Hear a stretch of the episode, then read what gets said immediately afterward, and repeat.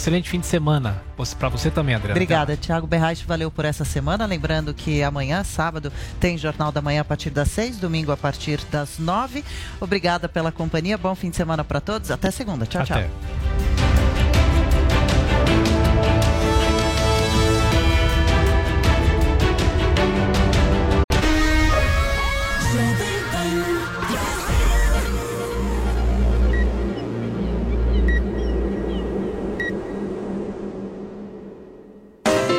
Jovem Pan Morning Show. Oferecimento Loja e 100. Ofertas para todo mundo, para tudo, para sempre, para você. E Uniaselv. Graduação EAD com tutor exclusivo por turma. Loja 100. Preços mais baixos e o melhor atendimento com todo o carinho que a gente merece. Impressora HP multifuncional com Wi-Fi. Nas lojas 100, só 550 à vista. Ou em 10 de 55 por mês, sem juros. Aproveite! Estofado Paris tecido veludo marrom, retrátil e reclinável. Nas lojas 100, só 1.790 à vista. Ou em 10 de 179 por mês, sem juros. Loja 100, ainda bem que tem. Jovem Pan Morning Show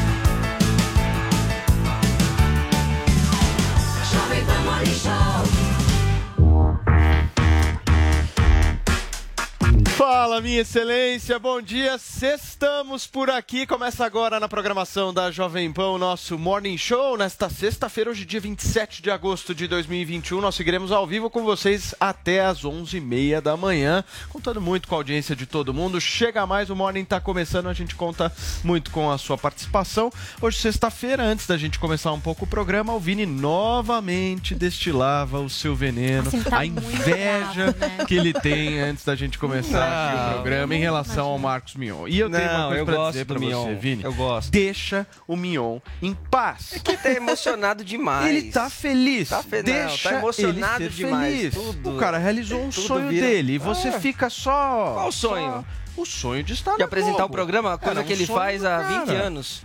Mas ele tinha mas na esse Globo, sonho, na Ele Globo. tá na Globo. Ah, é. nossa. Respeita o cara. Bom, Você é beleza. mó invejoso. É que Mas é que é quando, peraí, tudo. é que sabe o que é aconteceu? Quando o Mion compartilhou a foto do Paulo, do crachá aqui da rádio, pegou pro Vini. Você acha? Eu acho. Quantos stories O Mion- do Vini o o Mion Mion me compartilhou? Me compartilhou. Isso é Escreveu fato. Paulo, Paulo, Claro, achou porque você legal. quis puxar o saco. Co- Não, não puxei Você quis o puxar o saco do Mion. Não, não achei saco. Eu simplesmente me vi no Mion. Ela... Porque eu tenho um baita de um Vocês são similares. Mas, mas me responde uma coisa, Paulo. Posso fazer uma pergunta? Quantos stories ou posts do Vini o Mion compartilhou? É isso que é, foi isso que pegou, Ah, Joel. não, é nenhum. isso. Quantos posts do Vini o Mion comentou?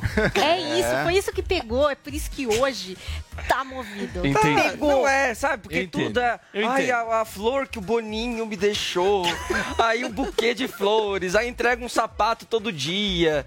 Nossa, meu, é piegas demais, pelo amor de Deus. Não, isso é felicidade. torcendo pro E essa felicidade, Eu essa luz gosto do Mion dele, te é um bom afeta. A apresentador. verdade é essa. Mas já pensou todo dia você chegar aqui, Tutinha, obrigado por apresentar mais um morning show, Tutinha, que, que emoção. Ah, não, muito chato, pelo amor de Deus. Ô, Lian, hoje é sexta-feira. A gente tá começando o nosso programa com aquela vibe boa, cheio de inveja. Conta pra gente. O que, que a gente tem de bom no Morning Show de hoje? Olha, a gente vai usar uma hashtag que é tema é, para um podcast novo que a gente vai receber convidada hoje, né, Vini? Vamos, a Evelyn Castro, É um podcast sobre término de relacionamento. Evelyn do Porta. do Porta dos Exatamente. Porta dos Fundos, sim. É um podcast que vai tratar com humor aí histórias de término de relacionamento, que sempre são histórias muito boas. E é por isso que a gente quer saber.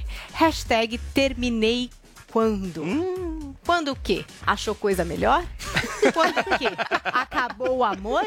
Quando o quê? Chegaram os boletos? Eu não sei, eu quero histórias, eu quero nomes, eu quero inveja. Mentira, isso é o Vini.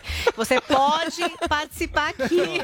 Vou ficar com essa marca agora. Vai, ué. Não, Você tá imagina. pedindo, você implora pra pôr. É. E a hashtag, então, terminei quando. E pode usar pra comentar todos os outros assuntos, pra mandar recado aqui pro pessoal do programa, que a gente vai tentar mostrar o máximo de tweets durante o Morning Show. Muito bem. Vini, como é que tá a conta de luz, hein?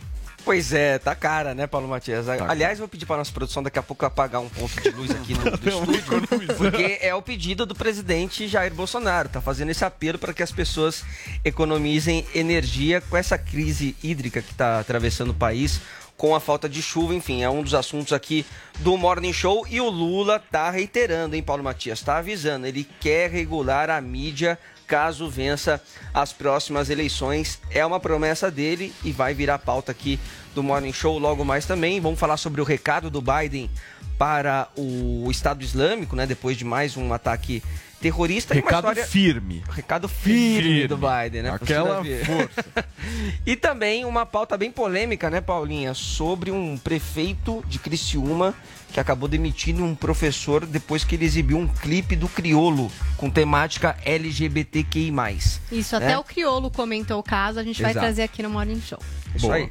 Muito bem. E olha, eu tô muito feliz hoje porque nós temos de volta aqui Bruna Torlai, Bruna Torlai. recuperada, bem disposta, cara de saúde. A derradeira, hein? Tudo bem, Bruninha? Graças a Deus. Seja bem-vinda.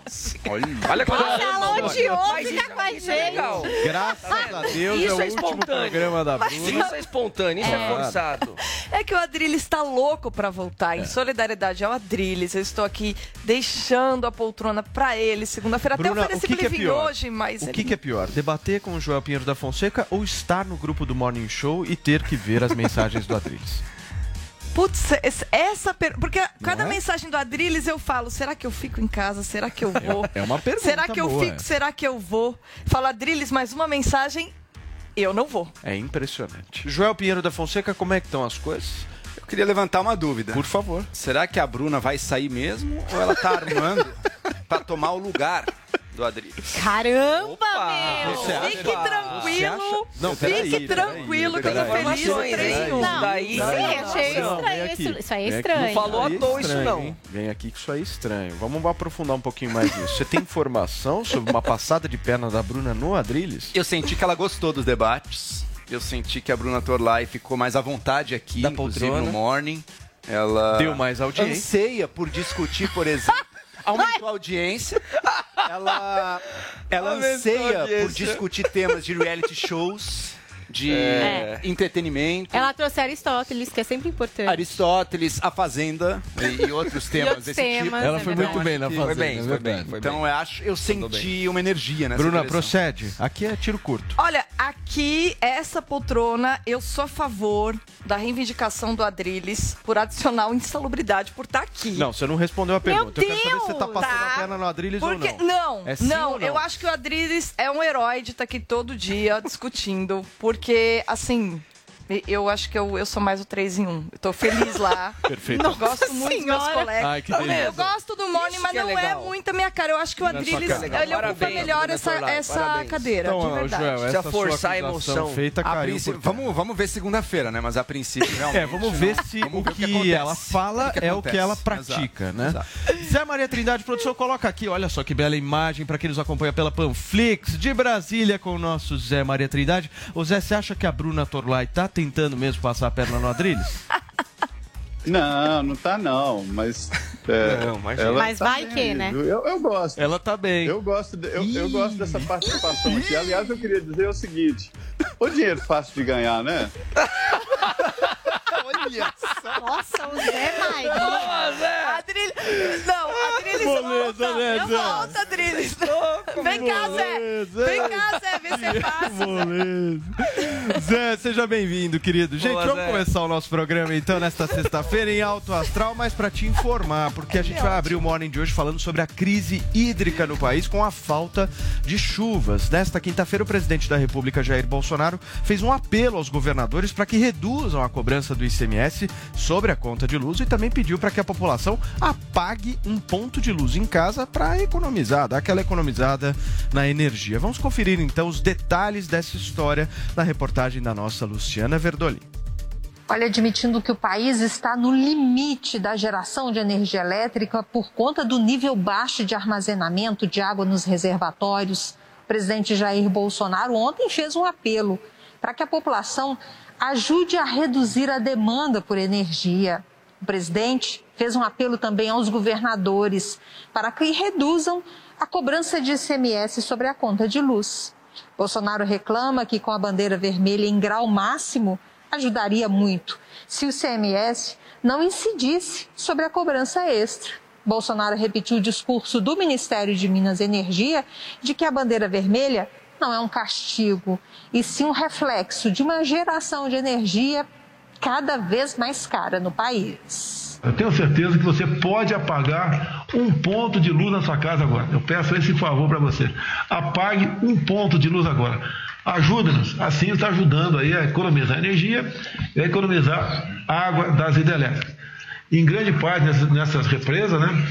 É, já estamos na, na, casa de 10, 15% de armazenamento. O ministro de Minas e Energia, Bento Albuquerque, voltou a lembrar que o Brasil passa por um severo momento de escassez hídrica e sem expectativa de chuvas no curto prazo. Por isso, o ministro defendeu a necessidade de modernização do sistema elétrico brasileiro e mudanças na composição das tarifas.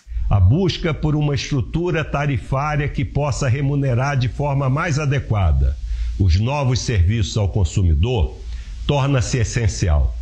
Por isso, somamos esforços para a contínua redução de encargos e subsídios. Não resta dúvida de que o consumidor terá um papel cada vez mais ativo o presidente da ABRAD, da Associação Brasileira de Distribuidores de Energia Elétrica, Marcos Madureira, defendeu a necessidade da separação entre as atividades de distribuição e comercialização de energia, exatamente como forma de modernizar o setor. Assim como o ministro Bento Albuquerque, Madureira também defende a necessidade de se rever os cálculos do setor, reduzindo os custos da energia.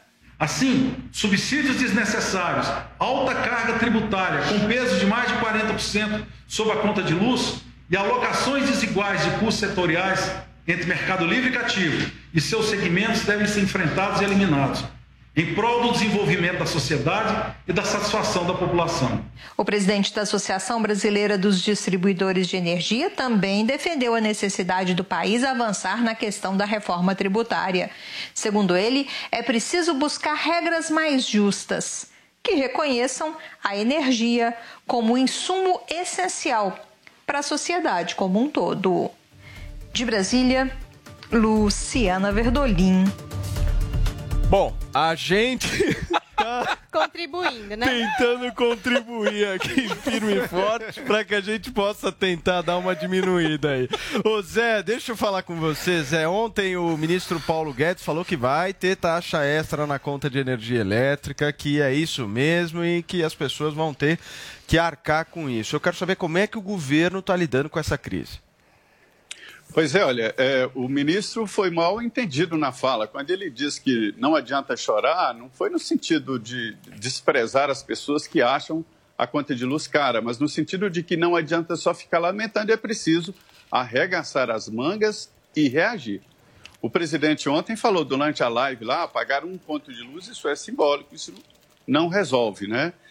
E evita qualquer é, insinuação à palavra. É, de, de falta de luz, de apagão ou mesmo racionamento. Olha, Paulo, em 2000, no ano ali no final do ano 2000, depois de um encontro com o então ministro de Minas e Energia, José Jorge, eu saí, eu e o Magno Martins, um jornalista amigo meu de Pernambuco, saímos com a novidade: racionamento de energia elétrica. Ninguém nunca tinha ouvido falar e nem pensar nessa situação. E nós saímos com essa novidade. Eu, aqui na Jovem Pan, dei a notícia, que também não, não, ninguém acreditou na possibilidade e a coisa foi ficando é, é, cada vez mais séria. E em 2001, houve ali por parte do então presidente Fernando Henrique Cardoso o estabelecimento de um grupo especial interministerial gerido por Pedro Parente é, para administrar essa falta de energia, de, de, de água, né? A energia não se cria, ela se transforma. E a água é uma energia em potencial armazenada. Se não há água, não tem como gerar energia. E o grande problema é a área de pico mesmo, porque a energia se mede pelo pico. É, há todo um preparativo para que seja atendido esse, é, é, essa demanda máxima, né? E a situação é a seguinte: não há água, ou seja, não há material para a produção de energia elétrica. E num momento de recuperação franca da economia, e todas as indicações de que haverá, a partir de agora, um aumento do consumo de energia. Se para a economia isso é bom, reativação da- da- da- da- das indústrias né, em pleno vapor e recuperação de empregos, para esse setor de geração de energia é um desastre. Então, pelo que eu estou vendo do andar das carruagens aí, que são várias, eh, no governo Fernando Henrique, essas carruagens ficaram se batendo até criar o grupo gestor, que acho que o presidente deveria já criar um grupo interministerial para gerir com a agência reguladora e tudo essa administração da energia. Vai chegar a racionamento, sim, nós vamos chegar a racionamento. Eh, isso não é informação de governo, mas é que não tem absolutamente nenhum outro caminho. Chegar a racionamento, se não apagão. O apagão não houve lá em 2001, né? É quando o, o sistema entra em falência e aí se desliga a luz. A- a- a- o racionamento é obrigar as empresas e famílias a reduzirem o consumo, obrigar a, a redução do consumo, e não campanha. Por enquanto, estamos aí na fase de campanha, mas devemos chegar a racionamento. Muito bem, Zé. Bruno Atrolai, já vou passar a palavra para você, justamente te perguntando: você não acha que falta um pouco de sensibilidade nessa fala do ministro Paulo Guedes? Por mais que a gente possa analisar um certo contexto, é uma fala feliz nesse momento de dizer: olha, não adianta ficar sentado chorando, só que as pessoas vão ter que pagar. Eu acho que política é diplomacia, né? E o Paulo Guedes, ele não é um cara que tem um perfil político, né? Ele é um quadro. É tanto que várias vezes, e não só ele, né? Foi a mesma história do Castelo Branco, que estava à frente da Petrobras, que era excepcional. Foi um, foi um cara que deixou um legado maravilhoso e por causa de uma fala que caiu mal, no caso com os caminhoneiros, pagou um preço alto, né? Então todas essas figuras que são quadros do governo, mas que não têm essa aptidão aí para política, que e uma das premissas da política é você estar sempre escolhendo muito bem as palavras, eles têm realmente que tomar cuidado. Eu tenho a mesma interpretação do Zé. Eu acho que se você olha o contexto, ah, não é um negócio tão escandaloso assim, considerando que o Paulo Guedes sempre joga real, ele é um cara frio, né, para falar as coisas, ele é duro. E ele é assim sempre, Paulo. Então, na verdade, eu acho que ele está falando como sempre fala, o que é um traço da sua personalidade e realmente faz com que a gente entenda que ele realmente não é alguém hábil politicamente. Por isso que ele é quadro e não ah, político. Agora, isso não prejudica o governo, Joel? Uma fala dessa? Uma fala dessas revela de fato um pouco de insensibilidade, mas o que prejudica mais, na prática, é a situação que o país se encontra. E essa situação, com relação às chuvas, não é culpa só deste governo, não. Isso vem sendo construído. O Brasil, uma coisa é verdade, nossa malha elétrica está mais preparada hoje em dia para essa baixa, uh, para essa seca, para a baixa dos reservatórios, do que estava lá em 2001, quando teve o apagão. A gente tem uma malha muito mais robusta hoje em dia. A questão é que a base, a infraestrutura ambiental da qual o nosso país precisa em todos os setores, essa está cada vez mais frágil. E a devastação ambiental no Brasil continua. Veja, o que, que tem a ver, mas a devastação com chuva, o regime de chuvas brasileiro, além de ser afetado pelo aquecimento global, ele também é afetado pelas florestas do Brasil. E quanto menos florestas, menos chuva para o agro, que inclusive esse ano deve ter a safra menos boa do que o previsto, justamente pela seca. Quanto menos chuva, mais dificuldade de gerar energia, menos água nos reserva reservatórios que abastecem as cidades. Enfim, a gente já tem partes da caatinga brasileira se desertificando, virando deserto mesmo. Quem sabe isso não começa a acontecer no Cerrado em algum momento? É, Infelizmente, a gente está caminhando para lá. A gente sabe como o governo Bolsonaro tem sido desastroso na preservação ambiental, mas eu repito, não é só ele. O hoje em dia, o Congresso apresenta um risco até maior para a preservação ambiental do que as próprias atitudes do governo com as leis que eles querem liberalizar e soltar tudo, dá tudo em nome de interesses financeiros que ganham no curto prazo, mas comprometem todo o país, o desenvolvimento de todo o país no longo prazo. É o que está acontecendo agora neste país. Bruna. Só lembrando que, segundo relatórios né, das pessoas que acompanham, a gente tem todos os reservatórios da região norte, nordeste e sul não tem problemas. O ponto é que centro-oeste e sudeste concentram 70% né, da geração de energia. A gente tem problema nenhum ali ah, no norte, nordeste, mas centro-oeste e sul, que são centro da atividade industrial, evidentemente consome mais energia, ainda mais por causa de densidade populacional, uma série de coisas, e são essas as regiões que sofreram mais com a estiagem. Não Joel, tem a ver com, com ecologia, não. Tem tudo a ver, Bruno. Você revelou agora uma ignorância profunda. O regime de chuvas Isso do não é meu, eu li Centro-Oeste. artigo. Então procure outros artigos além do Brasil Paralelo. O regime Não de é chuvas Brasil do Centro-Oeste. Tá? Eu tô- o regime eu- eu de chuvas, hoje- o regime de É chuvas do mentira, Centro-Oeste né? e do Sudeste depende diretamente, por exemplo, da inclusive da Amazônia, sabia? Então, é mas não é mudou. o rio aéreo. Tem coisas que É são o- maiores ah, do que Bruna, o Brasil. Tá bom, então tá bom. Discuta com ambientalistas, com pessoas Não, que eu- estudam eu- a área eu- e eu- que estão eu nos leio dizendo. a climatologia- O regime de chuvas, Bruna, a tem duas climatologia variáveis. é super séria. O regime de chuvas, Bruna, tem duas variáveis. A primeira, sim, a mudança mentira. climática global. Ela está impactando todo mundo, não é só o Brasil. E o segundo, infelizmente, também as questões internas do Brasil, que desmatando cada vez mais, estão com aquíferos com cada vez menos água e regimes de chuvas A Terra tem cada ciclos, vez piores. Esses Ah, ciclos tá de certo. estiagem, tem fenômenos como Tudo, El Ninho e Laninha. Para dar só dar um exemplo, Tudo El Ninho e Laninha, que é Bruna. algo do, do que, que é de climatologia, que é algo que você tem que perguntar para geógrafos, né, ou climatólogos. Você tem o fenômeno do El Ninho que chove muito durante vários anos seguidos. E aí você tem o fenômeno que é o do Laninha, que fica tudo seco e muito quente por vários anos seguidos. Esses ciclos são naturais desde que o mundo é mundo e é muito interessante a gente entrar em contato com cientistas dessa área que é a climatologia, que a gente consegue entender um pouco melhor o que é que essas coisas que a gente passa tem a ver com os ciclos da Terra. É um Curioso estudo que os ótimo. Eu sempre cientistas são o detestei esse 01. assunto na escola.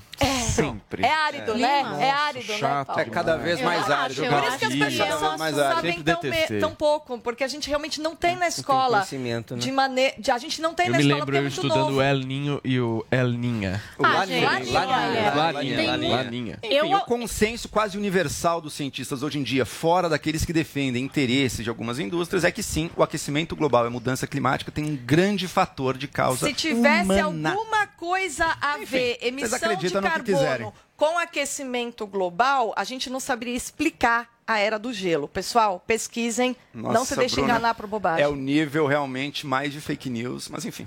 Beleza, pauta. Prova? Vá pesquisar, Bruna. Não, Qualquer você que tem que pesquisar.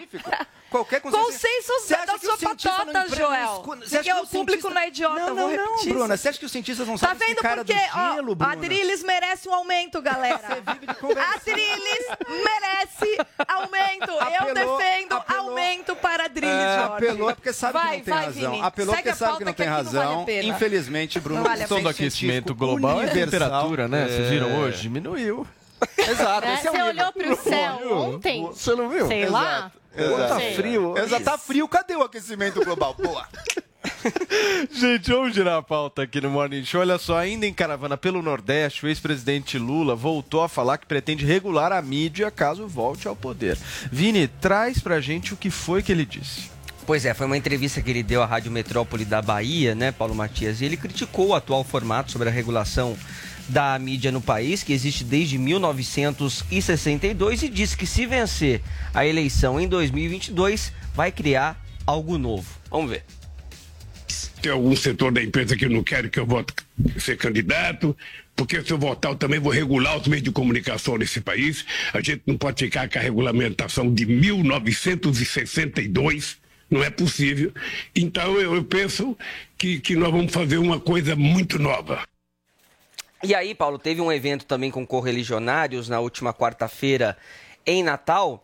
E aí o ex-presidente Lula também disse que ele não ter feito um projeto no governo dele sobre a regulação dos meios de comunicação do país foi o grande erro da sua gestão. Vamos ver. Então é preciso fazer uma regulamentação. Nós fizemos o processo, você acompanhou, o Franklin Martins coordenou a nossa conferência de comunicação, participaram mais de 3 mil pessoas e nós deixamos para o governo Dilma dar entrada, não sei por que, que não deram entrada no Congresso Nacional. Mas também não vou discutir por que não deram entrada. E eu tenho certeza que vocês podem ter certeza que nós vamos fazer isso.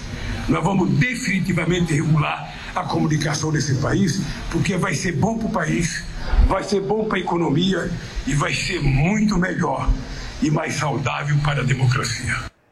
Tá aí, Paulo. vai Achei ser que no bom final ele ia falar, e vai ser muito melhor pro PT. Aí ele- É, faltou pra esse democracia. Então, assim, Paulo, tá com todas as letras aí o Lula prometendo Não, e- que vai propor essa regulação eh, da mídia caso vença em 2022. Agora eu quero trazer também, Paulo, uma outra curiosidade, uma pérola dita ontem por Glaze Hoffman também, eh, que tá nesse tour aí, né? A gente viu ela ali atrás eh, do Lula e ela também está distribuindo uns livrinhos, um livreto lá do PT, Bruna Torlai, eh, falando sobre o processo de perseguição que o Lula sofreu recentemente da justiça. E olha só a frase que a Gleisi disse.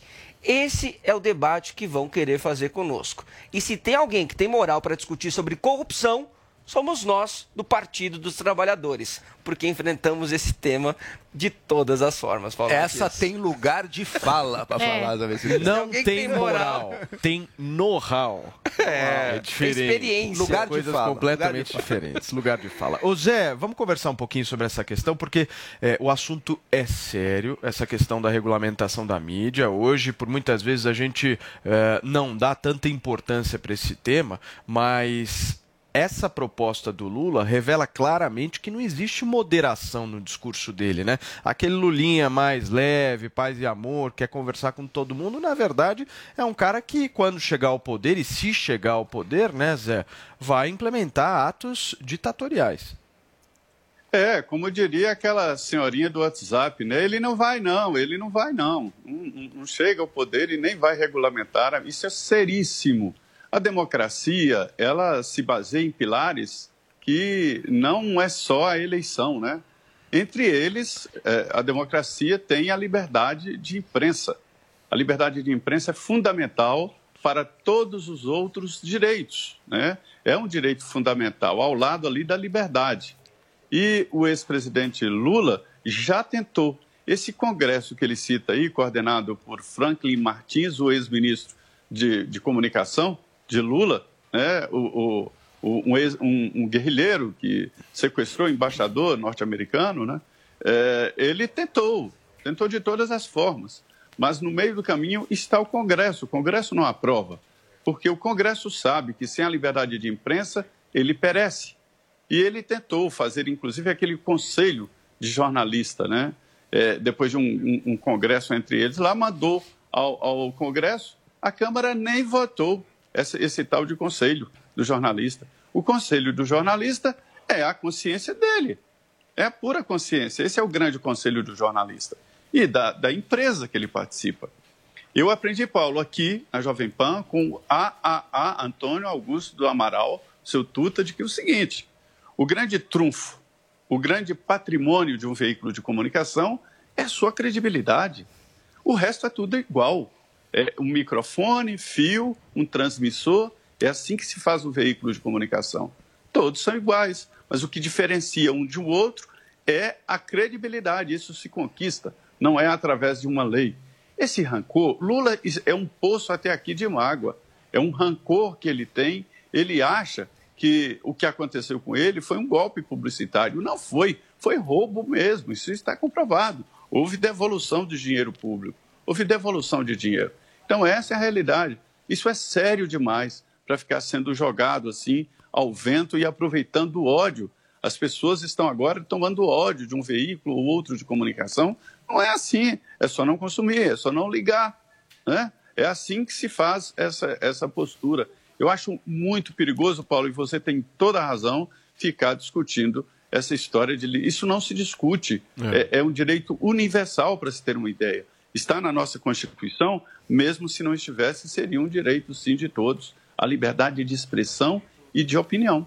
Inclusive, Agora- ele está falando da internet também, né, Paulo? É, ele está falando de em internet, ele regular está falando de imprensa. mídias, e né? essa proposta do PT, primeiro que é uma proposta muito antiga, né? Não é de hoje que eles defendem isso. Agora, me chama a atenção o Lula tentar passar um tom de moderado e ficar com esse discurso. Eu acho que, Que é não é extremamente estratégico da radical. parte dele fazer isso. É extremamente radical. Ele simplesmente faz com que esse- essa tentativa que ele está tentando, que na realidade é uma enganação isso. Ninguém vai acreditar que o Lula é moderado. Lula é um extremista, obviamente é um extremista. Agora, um discurso desse afasta completamente a possibilidade. Agora, eu quero perguntar para o nosso Joel Pinheiro da Fonseca uma coisa. Joelzinho, segundo turno, Bolsonaro e Lula, caso venha a acontecer. Com um discurso desse, você cogitaria votar no Lula? Eu não cogito em votar em nenhum desses dois, Paulo Matias. Veja só, o que o Lula quer neste momento, tá claro isso, embora as palavras dele não digam, é revanche. Revanche contra o que ele julga um- uma imprensa que seria inimiga dele. Qual foi o grande crime da imprensa? Ter noticiado os fatos das investigações da Lava Jato. ter noticiado os fatos da pedalada fiscal da Dilma. Ter noticiado lá atrás o mensalão que ocorreu. O mensalão ocorreu. O petrolão ocorreu. Sim, foi terrível. Sim, foi gigantesco. Sim, não era só o PT. O PT estava na presidência, mas o partido, inclusive, que mais teve políticos envolvidos era o PP, partido aliado do atual governo, inclusive. Existiu. Ninguém bota isso em dúvida. Não foi mentira. O que o Lula quer é revanche contra todo mundo que ele vê como sendo os seus adversários políticos, inclusive instituições brasileiras. Assim como dizia lá atrás também que o judiciário era golpista, que a Lava Jato, os procuradores, a Polícia Federal estavam em conluio com a CIA, o Departamento de Estado americano, para roubar a nossa Petrobras. Olha o que eles fizeram com a Petrobras. Sucatearam absolutamente, jogaram no chão a Petrobras com o roubo e com a má gestão também.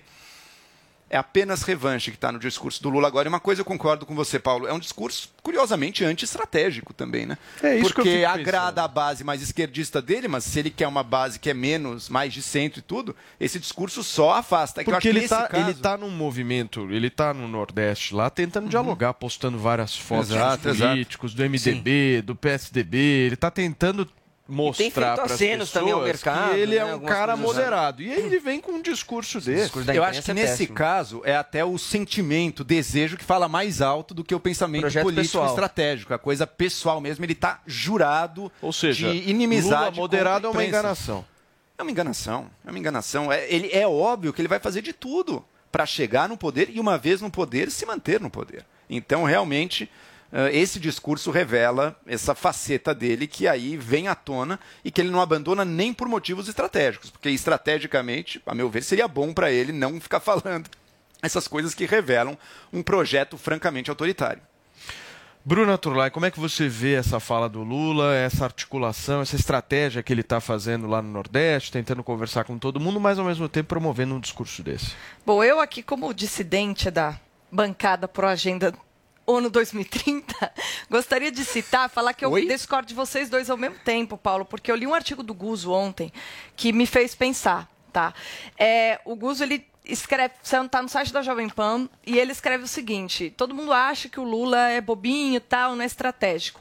Mas o Lula, ele não está atacando o Bolsonaro, se se reparar no discurso dele, porque ele sabe que o Bolsonaro tem lá sua popularidade, ele está disputando votos no Nordeste com o Bolsonaro, então ele não está atacando que tá diretamente. atacando. Não, diretamente. do Bolsonaro. Não, tá veja, atacando. mas É diretamente mas é assim, secundário de isso. ficar falando, por exemplo, secundário. é, é diferente. O, o João Dória faz Ele críticas não tá muito no mais embate com o contundentes. Bolsonaro, é isso que você tá É, dizendo. o João é Dória faz críticas muito dele. mais contundentes, é, porque o Dória disputa o mesmo eleitorado O mesmo com o eleitorado, Bolsona- sim, Bolsonaro. sim, sim. E aí o Lula, o João Guzo faz uma... é, O Guzo, o o Guzo Guzo. faz uma, uma reflexão super legal, porque ele diz o seguinte: o Lula não tem nada a perder. O Lula está estudando a situação, deixando que outros façam trabalho sujo, não se, eh, se preocupando em não aparecer em fotos com os juízes todos que o ajudaram, ah, não dando a entender que ele tem o apoio de um, de outro, ele aceita o apoio, mas ele não fala bem. Então, o Fernando Henrique o apoia, ele não vai lá fazer graça com o Fernando Henrique, ele aceita o apoio e fica quieto. Então, o Lula ele não tem nada a perder e ele vai andando, caminhando, até esperar para ver se realmente haverá contexto para ele lá na frente ah, ter algum ganho com a situação de se eleger. Eu, eu realmente acho que nem tem certeza se ele vai se eleger. Ele deixa os outros irem fazendo esse trabalho mais difícil, que exige um pouco mais de desgaste, e vai só estudando o cenário. Então Mas eu ele, acho que ele divulgou, ele divulgou a foto com o Fernando Henrique Cardoso. Não, mas, Ele Mas mesmo veja, ele Mas não sai dizendo tá- Fernando Henrique um foi um homem maravilhoso. É, essa, o Mas é que é o Lula ganha ali. quando ele se coloca contra o Bolsonaro. Ele sabe disso. Então ele, Ele não precisa. É, o- é, é- é o ideal. Mas ele não ele, quer ser isso. não acham? Claro. É que ele ele, quer. Então ele não vai tirar no segundo E eu acho que pior do que ele não tirar é o PT também tá bem quietinho, né, em relação a coisas que acontecem no governo. Então vai- não a gente vai o falar que o PT não é protagonista nada. Paulo? Não é protagonista de jeito Então nenhum. será que Mas essa é... estratégia, ela passaria por qual objetivo? O de se Bolsonaro manter, de alguma forma, no patamar de intenção de voto que ele tem? Veja Seria só, é, o Lula está estudando a situação, né? Ele não é, é, ele é um cara que politicamente ele sabe muito bem como se situar. Ele sabe que o centrão precisa dele. Ele sabe que ele não precisa fazer graça, senão implorar apoio. Ele sabe que ele, sendo presidente, ele é o cara para quem todo mundo vai convergir, como foi no passado, entendeu? Então, ele fazer esse discursinho aí ah, sobre a imprensa, ele sabe que ele vai irritar o quê? Uma bolha. Bolha de jornalistas, talvez, essa sala. Mas não, isso não vai ter o tipo de repercussão que, que é, que atrapalharia isso é a sua bolha, eleição. Liberdade de imprensa, eu acho que não é bolha. Não é bolha de jornalista. Então, isso. até acho curioso. Sabe o que eu acho curioso? O Lula falar parte da imprensa fica bravo porque sabe que eu vou regulamentar. Eu acho que devia ser a imprensa inteira. é, Porque é o que a gente claro, já falou aqui. claro. Quem é que vai decidir? E outra, Mas, imprensa ah, mas hoje e, é e aquela que ele sustentava? Paulinha, e a que ele Veja só. sustentava? Ele criou sua imprensa. Mas é tem- curioso também- ele falar isso, também- parte da imprensa. E tem Quer também dizer, um ponto seguinte: você não vê por parte de uma parte da imprensa uma rejeição uma fala dessa. também, né? Exato. Por que será? Porque a grana corre. Porque a grana corre. Quando o Bolsonaro vai lá e fala as asneiras por muitas vezes que fala, é a primeira Isso, manchete que o tem. Lula não. Agora, um cara fala que vai regulamentar a mídia. A internet. E simplesmente aquela notinha de rodapé ali, ah, o Lula falou isso daqui. E o É que cara tá aqui em é uma imprensa livre, Paulo. Por isso que o choque rola nessa casa. Agora, tem muitas outras casas que não, não, estão menos preocupadas com liberdade do que com dinheiro. Joel Pinheiro da Fonseca, você estava mandando mensagem para alguém? Pro Lula. Eu estava checando aqui como é que tem sido a repercussão na- desse tema aqui na imprensa, que ver quais são os editoriais dos jornais. Eu acredito que a gente vai ver sim editoriais muito contrários Tomara. às Tomara, maiores né? publicações. Se é que já não teve, eu estava só vendo se tinha. E veja só, além de tudo, como é anacrônico esse tema, porque regular os grandes jornais, regular os canais de TV. Foi-se o tempo em que os canais de TV e os jornais definiam a pauta do debate público no Brasil ou em qualquer outro país do mundo.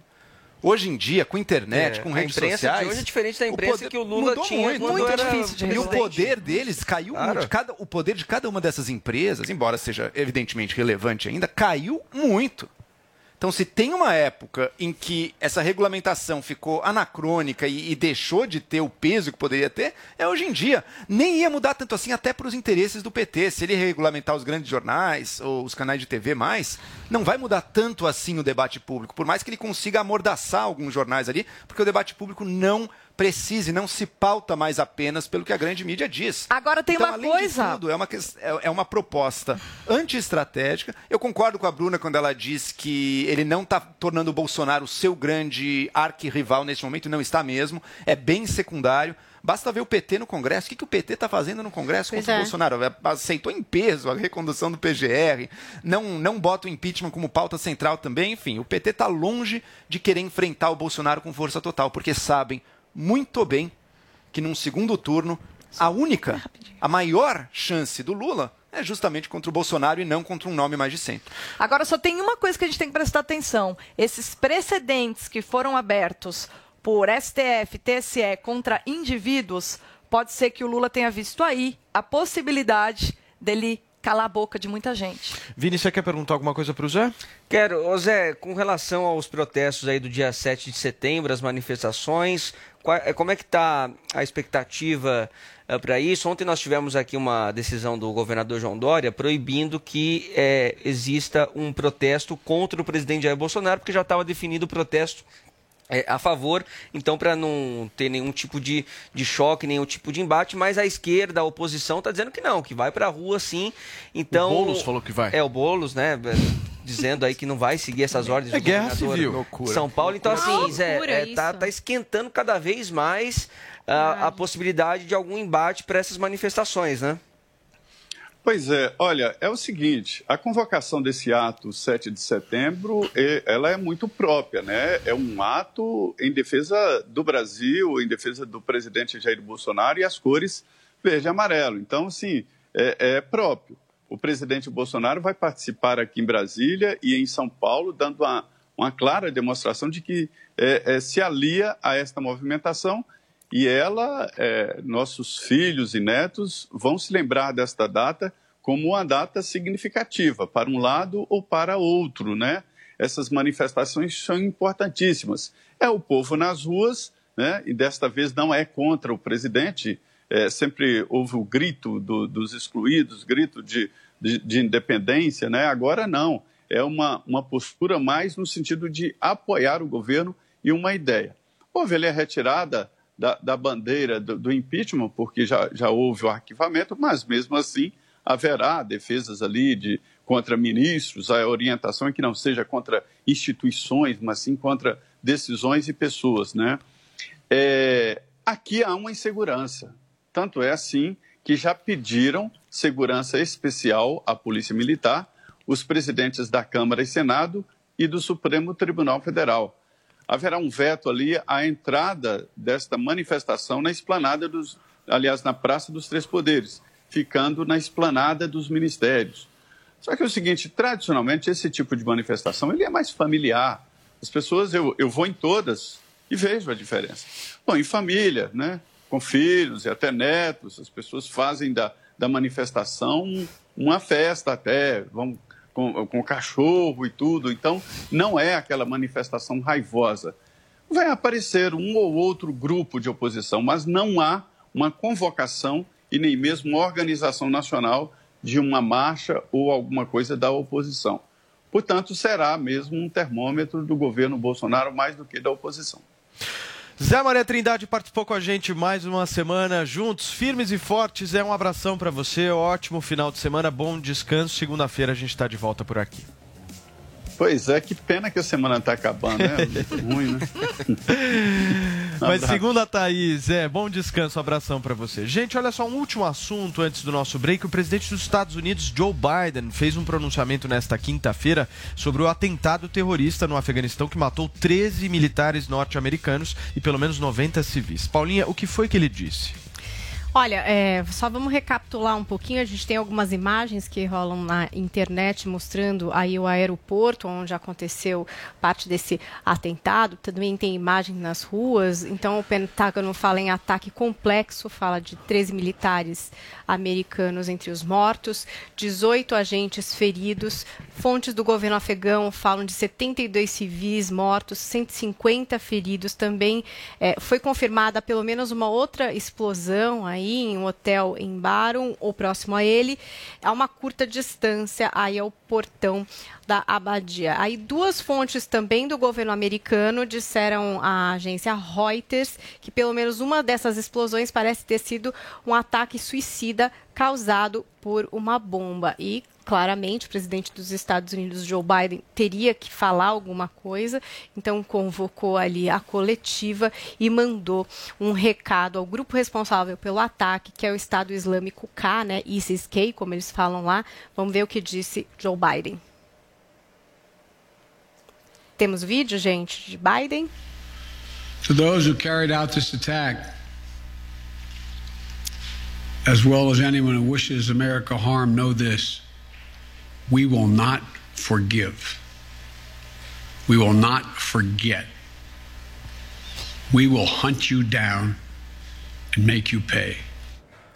Tá aí a fala do Biden, uma fala quase do Trump, né? Assim, mas eu acho que nesse caso é verdade. Um líder americano que tem essa força bélica sempre responde de forma muito contundente, é. principalmente em relação a ataques terroristas. Então é, não vamos perdoar, não vamos esquecer, vamos caçar vocês e fazê-los pagarem. E aí o, o Estado Islâmico Q, que é esse responsável pelas explosões, é mais radical do que o Talibã. Então, para entender um pouco quem são essas pessoas, eles foram críticos a esse acordo de paz, digamos assim, né, entre o Estado Islâmico e os Estados Unidos e essa retirada estrangeira do Afeganistão.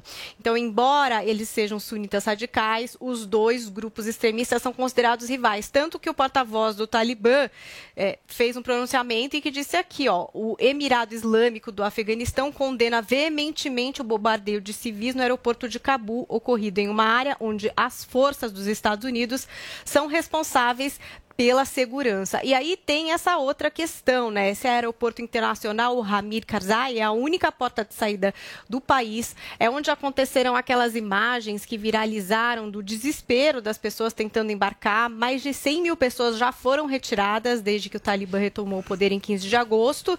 Mas tem uma multidão ali que se aglomera dentro, fora, em valas, através do portão. É um desespero completo para essa retirada. E o New York Times diz diz, que tem pelo menos 250 mil afegãos que trabalharam para os Estados Unidos que ainda não foram retirados do país. E que com esse ritmo, que prevê a retirada até terça-feira, o prazo seria insuficiente para remover essas pessoas. Mas o Biden aproveitou esse pronunciamento, inclusive usou as redes sociais dele, para reafirmar o compromisso de tirar essas pessoas de lá. E aí ele disse assim, ó, apesar dos perigos e riscos extraordinários, conseguimos evacuar mais de 100 mil pessoas em questão de dias. Podemos e devemos completar nossa missão.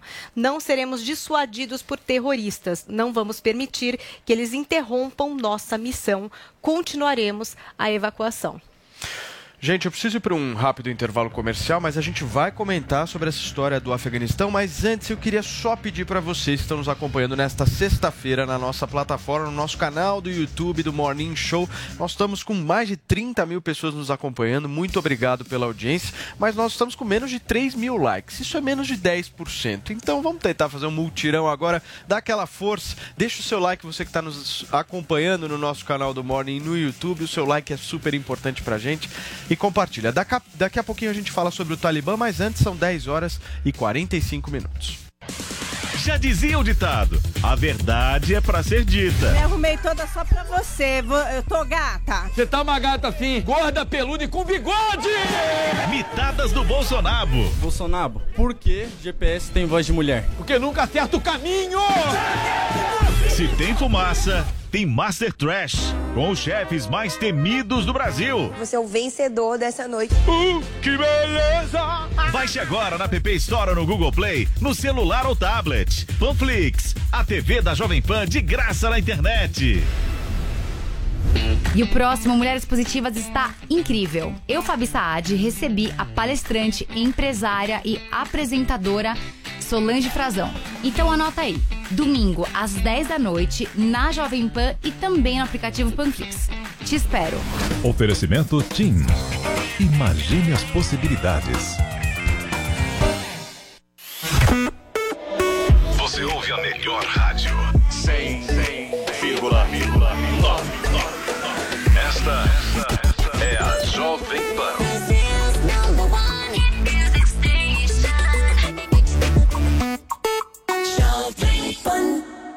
Loja 100, preços mais baixos e o melhor atendimento com todo o carinho que a gente merece. Smart TV LG LED 43 polegadas, Full HD e acesso à internet nas lojas 100, só 2.590 à vista ou em 10 de 259 por mês sem juros. Aproveite! Smartphone Moto E6S, memória de 64 GB e bateria de longa duração. Nas lojas 100, só 990 à vista ou em 10 de 99 por mês sem juros. Loja 100, ainda bem que tem. Independência dos três poderes, judicialização da política, liberdade de expressão e do pensamento e a crise nas instituições. Nesta segunda, nove e meia da noite, o advogado Dr. Ives Gandra Martins vem ao programa e vai direto ao ponto com Augusto Nunes. Direto ao ponto. Jornalismo Verdade. Para assistir, baixe agora Panflix na sua loja de aplicativos. É grátis. Chegou, tá no ar, vai começar. Pode ter certeza, Chuchu Beleza. Chuchu Beleza, oferecimento Anhanguera. Preparamos o seu retorno seguro para a sala de aula. Agora você está muito mais perto de realizar seus sonhos. As aulas presenciais voltaram na Anhanguera, com todos os protocolos de higiene para garantir a segurança dos nossos alunos. Escolha seu curso e venha estudar de um jeito inovador, com bolsa de estudo de até 50%. Consulte condições e ainda conte com o canal Conecta, portal que te liga ao mercado de trabalho. Não perca essa oportunidade. Inscreva-se já em anhanguera.com para você poder. Doutor Pimpolho. Ô, Sileide, amanhã à tarde eu tenho reunião com os americanos e. Sileide? É, Desculpa atrapalhar a senhora, é que eu pensei que eu tava na minha empresa. Oi? Eu pensei que eu tava na minha empresa, mas pelo visto eu tô na casa da minha avó, né? Ai, doutor Pimpolho, só porque eu tô fazendo tricô? Tricô. Desde quando a senhora deu pra fazer tricô aqui na empresa, Sileide? É porque tirar atenção, doutor Pimpolho. Eu já adiantei todo o meu serviço e agora eu parei um pouquinho pra fazer esse cachecol aqui, ó. Slendy, você acha que você tá onde, hein? No sofá da sua casa assistindo novela, meu? Mas, doutor Pimpolho... Imagina se chega algum cliente importante e vê a senhora aí, a secretária do presidente, fazendo tricô, meu. O que, que vão pensar de mim? Ai, credo, doutor Pimpolho. E a senhora ainda tirou o sapato, meu. E tá com uma almofadinha de crochê nas costas. Slendy, você tá de brincadeira, né, meu? Você tá achando que você tá numa varanda, num sítio no sul de Minas? O que mais que falta pra completar esse cenário, Slendy? Eh, com licença, Slendy. O entregador da padaria chegou com o bolo de fubá e o café com leite que a senhora pediu. Posso mandar subir? Doutor Pimpolho. Chuchu Beleza! Ouvir mais uma historinha? Então acesse youtube.com barra chuchu beleza. Estamos de volta aqui para todo o Brasil nesta sexta-feira com o nosso Morning Show. E olha, gente, antes do intervalo comercial, vocês viram o que, que eu fiz aqui? Eu falei, Pediu meu, like. deixa o like aqui na nossa transmissão do Morning no YouTube, porque ajuda a gente E a ganhar mais certo? alcance. Vini, nós dobramos. Então saímos Que de maravilha, 2,5 para mais de 5. Mas como eu sou o cara que gosta de dobrar a meta, é uma aos 10. Certo? Ajuda, Certo. vai, O gente. que, que você acha, Paulinha? Não, eu acho. É Então, que a gente pede esquece de dar agora. like. Não sei, será? Acho que a Bruna pode pedir o último dia dela ela também É, pede. Bruninha, assim, a pede gente- o like, eu, eu, eu abri aqui para deixar o like a pedido do Paulo Matias. Muito Faça isso boa. você também. Muito bem, agora nós vamos chegar aos 10. Turma, Paulinha, esses dias a gente falou da polêmica de pulseiras de cores diferentes para turistas lá em Fernando de Noronha. O assunto repercutiu tão mal que a administração da ilha voltou atrás, mas parece que a gente eh, fez uma confusão aqui também com a imagem de outro serviço que é. já operava no local e agora cabe, obviamente, a gente esclarecer. Conta pra Vamos gente. por reparar, ó, essa, essa imagem que vocês estavam vendo, essa imagem dessa pulseirinha, é a pulseirinha da Nada. A Nada já operava em Fernando de Noronha, uma iniciativa da NET PDV em parceria com a Visa. Operava desde o Réveillon de 2018 para 2019, estava ampliando o seu serviço na ilha, não tinha nada a ver com a administração da ilha, uma iniciativa privada que estava dando muito certo ali, não tinha nada de cor de pulseira, nada disso. Essa outra coisa que aconteceu da polêmica foi em relação a um projeto de uma empresa chamada Grupo MIP, junto com a administração. Então, nada tinha a ver com essa foto que a gente mostrou e com essa pulseirinha que a Nada, que acabou eh, tendo as operações suspensas durante a pandemia, como aconteceu com muitos serviços, né? Mas que promete voltar em breve, inclusive com várias novidades, atendendo não só em Fernando de Noronha, mas em outras situações, em outros eventos. Então, fica aqui o nosso registro, até o pedido de desculpas para o pessoal da Pulseirinha Nada, que eu vi o projeto e é muito bacana. Inclusive, a gente escreveu uma matéria extensa e com detalhes desse serviço que está lá no site da Jovem Pan. Eu vou postar para vocês agora no Twitter para vocês conhecerem o projeto dessa Pulseirinha Nada. Muito bem, Paulinho. Olha só, gente, o prefeito de Cristiúma, Clésio Sálvaro, do PSDB, demitiu um professor de artes da rede municipal de ensino que exibiu em sala de aula um clipe de uma música do cantor Criolo, com a temática LGBTQIA+. Paulinha, o prefeito chamou o conteúdo de viadagem, é isso? Pois é. Sabe que eu procurei nas redes do prefeito, o vídeo não consegui encontrar, então usei aqui o recorte que fez o ativista Antônio Zupério, que inclusive é super vigilante, ele sempre né, tá ali trazendo esse tipo de pauta, é, trazendo para os holofotes, digamos assim, chamando a a atenção das pessoas a respeito de temas importantes. Então vamos conferir esse trecho com o prefeito da cidade de Criciúma, Clésio Salvaro, do PSDB. Estou determinando a imediata exoneração daquele professor que em sala de aula eh, expôs ali um, um vídeo erotizado eh, de forma inapropriada para os alunos da rede pública municipal. Com essa viadagem na sala de aula, nós não concordamos. E se os pais souberem de algo parecido que foi exposto para os seus filhos, por favor, entre em contato com o município de Criciúma que o professor será exonerado de forma imediata.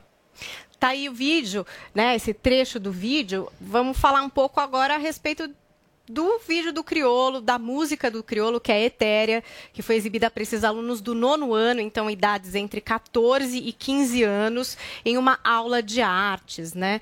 Essa faixa já tem 1,2 milhão de visualizações no YouTube, concorreu inclusive ao Grammy Latino em 2019, na categoria Melhor Canção em Língua Portuguesa. E o que diz a letra? Eu peguei um trechinho aqui para a gente conferir. Vocês vão soltar o trechinho, gente? Separado? Pode soltar.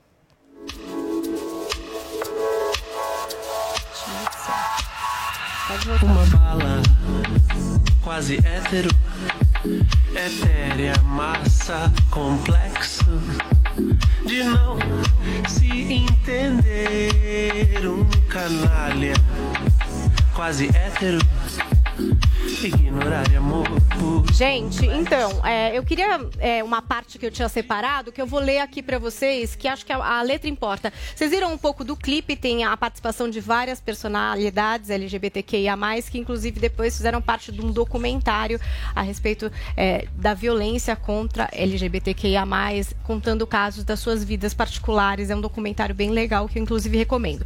Mas olha o que diz aqui a letra. É necessário quebrar os padrões, é necessário abrir discussões. Alento para a alma, amar sem portões. Amores aceitos, sem imposições. Se te dói em ouvir, em mim dói no carnal. Mas se tem um jeito, esse meu jeito de amar, quem lhe dá o direito de vir me calar? Eu sou todo amor, medo e dor se erradicar, feito sol que ilumina a umidade suspensa do ar.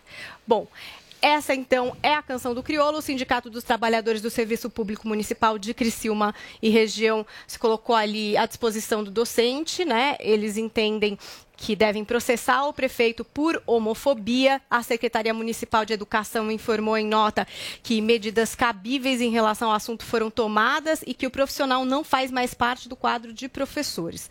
O professor ainda não se pronunciou, mas o Criolo, que é o autor da música, resolveu fazer um comentário e uma nota oficial. Então, lá na rede social dele, vamos ver o que é que o Criolo falou. Olha, após a lamentável demissão de um professor, depois de exibir o projeto em sala, tanto o clipe como o doc ambos sem nenhum tipo de restrição pelas diretrizes do YouTube, já foram exibidos em diversos festivais de cinema, instituições de arte, música e dança como a Filmoteca da Universidade Nacional do México, ao longo dos quase dois anos de suas trajetórias internacionais. Compartilhamos orgulhosamente o documentário novamente aqui, na esperança de que ele possa chegar mais longe, com mais pessoas entendendo e refletindo sobre o que acontece em nosso território e como o Brasil se tornou o país que mais mata a sua população LGBTQIA+, em todo o planeta. Aí ele fala aqui Etérea, música indicada ao 20 Grammy Awards como melhor canção em língua portuguesa e clipe doc exibidos em mais de 30 festivais. O Paulinho, eu fiquei com uma dúvida. Qual era o contexto dessa exibição? Então, eu, eu não sei qual é o? Por que que contexto o dessa exibição, mas eu não entendo em que contexto esse clipe pode ser é, criminoso ou arte. pode ferir alguém. Era uma aula de arte. sim. Ué, Uma eu aula acho que de o artes tema é da... Eu acho que o tema da é- acha, né? diversidade, esse clipe inclusive foi premiado pela coreografia, que é maravilhosa. A e para se falar em diversidade e talvez até em estética cinematográfica, é lindo esse clipe. É, eu, eu não vejo, bom, eu não vejo nenhum problema nesse clipe, inclusive para essa faixa etária de 14 e 15 anos. Acho que não tem nada demais. Agora, o prefeito é do PSDB, né? PSDB. O Eduardo Leite é pré-candidato à presidência da República pelo PSDB e se declarou homossexual recentemente, né? E o termo que ele usa, né? Viadagem. Né, completamente inadequado. O que né? que você acha, Bruna? Eu acho que a gente tem que compreender duas mentalidades que são divergentes, mas elas são, elas coexistem no Brasil, para a gente entender. Porque a maneira como o prefeito falou, eu fiquei em dúvida. Ele fez isso porque foi uma exigência dos pais ou porque a impressão que ele deu falou, pais, vocês souberem mais de uma coisa, me falem. Então eu fiquei com essa dúvida, tá? Eu acho que seria legal a gente saber se foi uma exigência dos pais. Por quê? Porque você tem duas maneiras de entender quem é o responsável pela educação dos valores, se é a família ou se é a escola. A gente tem uma mentalidade que eu não vou falar muito aqui porque é muito exige muito estudo, é um negócio sério, que é a mentalidade igualitarista, a tradição igualitarista, que realmente entende que a escola, que é uma entidade, uma instituição do Estado, deve de maneira igualitária ah, difundir valores para gerar coesão social. Isso, tradição igualitarista. A gente tem, por outro lado, tradição conservadora que entende que família e Estado quando coexistem, gera só confusão e balbúrdia. E que os valores que devem gerar a coesão social devem ser ensinados pela família via tradição. Então, são essas mentalidades que estão em confronto. Evidentemente, todas as famílias de mentalidade conservadora acham inadmissível que valores ligados à defesa, por exemplo, da diversidade, sejam transmitidos pela escola. Não, é não necessariamente ah, que eles sejam contrários, mas eu, por exemplo, eu converso disso com a minha filha. Eu acho inadmissível que um professor converse. Não vejo problema nenhum clipe, ah, não vejo problema nenhum que está no YouTube, mas não são as diretrizes do YouTube que vão dizer para minha filha o que, como o assunto deve ser abordado. A tal ponto que Felipe Neto não entra na minha casa porque ela já sabe que é ridículo. Ela sabe que é ridículo porque sou eu que dou educação. E o Felipe Neto, que, a, que o YouTube permita que as diretrizes do YouTube acatem Felipe Neto, não tem problema nenhum. O problema é alguém evocar que, ah, não, mas o YouTube não censurou, então é legal. Na verdade, quem diz o que é legal para os filhos são as famílias. Isso que eu acho que deve ser entendido para se compreender que os pais eventualmente tenham procurado o prefeito, se sentindo incomodados que esse tema tenha sido tratado pela escola. Eu acho que é isso que está em jogo, Paulo. Agora, eu vejo duas coisas nessa história. Uma, a possível discussão que você possa fazer sobre o conteúdo. Eu acho que discussão sobre conteúdo é sempre bem-vinda. A outra é que esse prefeito foi preconceituoso. E o cara foi Total. demitido. Preconceituoso. O cara foi demitido. Pelo voca- pela, pela maneira de se expressar. Preconceituoso. Foi preconceituoso e precisa de todas Foi as formas ser. Eu acho que ele foi bronco. Eu acho que ele foi bronco. Não, ele né? foi homofóbico. verdade. Ele foi, ele, foi, ele foi LGBT-fóbico. Essa é a verdade. Ai, ele ai. foi. Foi, Bruna. O pior que foi. E assim, eu acho que as pessoas elas não conseguem separar uma discussão minimamente sobre conceitos de uma agressão. É, isso Ele- é o que ele faz é agredir uma comunidade específica lá. Pô, você pode divergir, mas você não precisa agredir, você não precisa menosprezar. Falar viadagem, xingar. É, mas essa é a Isso. confusão que está rolando isso, no Brasil Paulo, por falta de cultura política, Paulo. Por as pessoas não entenderem que a esse é o amadurecer um problema. pouco o debate, Sim, isso entendeu? com certeza. Esse xingamento odioso que o prefeito fez, com ofensa, é a cereja no bolo. Cereja no bolo de uma parte, infelizmente, da sociedade brasileira que tem muita dificuldade com critérios mínimos de respeito ao próximo, de aceitar a diferença. Veja, jovens de 14 ou 15 anos, não estamos falando de criancinhas, estamos falando de adolescentes já provável, a imensa maioria deles já sexualmente maduros e muitos já praticando atos sexuais. Muitos adolescentes nessa idade, inclusive, já têm e já sabem a sua orientação sexual. E muitos, vejam só, uma minoria, mas uma minoria relevante, não se encaixa no padrão homem eh, ou, ou cisgênero heterossexual. São padrões diferentes desse. O que, que acontece com jovens que estão fora deste padrão em muitas escolas aí pelo Brasil inteiro? Zoeira, o mais leve, né? A zoeira, a piada, mas que já machucam, evidentemente, que já levam a internalizar um preconceito, que já levam a pessoa a se esconder, e outras vezes violência direta mesmo. Hostilização, ameaça, ameaça, inclusive, ou às vezes atos e violência contra a sua integridade física. Tem gente nesse país, isso é verdade, não é verdade literal, basta abrir os jornais, que apanha ou até é morta por ser seja homossexual ou ser transexual, transgênero. E então, aí- um clipe como esse, uma discussão como essa, ela tá. Leiam a letra, ouçam a música. Ele está falando de aceitar que o outro exista. Que você não precisa, não é porque você não é, que você tem que rejeitar.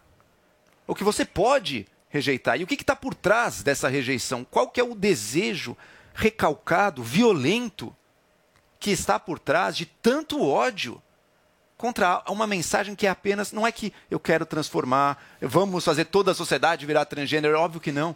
É só aceitem. Isso existe. Respeitem as pessoas e quem elas são. Uma coisa tão elementar vira uma polêmica desse tamanho, ainda mais com as imbecilidades odiosas que vieram da boca do prefeito depois. Fala, Paulinha. Então, aí eu sempre fico pensando bastante sobre isso, que eu entendo o que a Bruna está falando, que, por exemplo, ela fala sobre diversidade com a filha dela, mas ela não entende que a escola possa falar sobre isso. Mas, tipo, a Bruna fala sobre diversidade com a filha dela, que bom. Alguns pais não e reproduzem é, esse tipo de discurso odioso e que separa as pessoas e que gera violência, como o Joel trouxe, primeiro na escola e depois na vida real. E essa violência faz com que a gente seja o país que mais mata LGBTQIA no mundo. Então, assim, é, se esses pais não estão prontos para falar sobre diversidade e se a escola não pode falar sobre diversidade, como é que a gente vai avançar sobre esse tema? E aqui eu não estou falando que eu tenho certeza sobre o que deve ou não ser feito, mas acho que é uma pergunta que mesmo quem acha que a escola não deve falar sobre isso, tem que começar a fazer.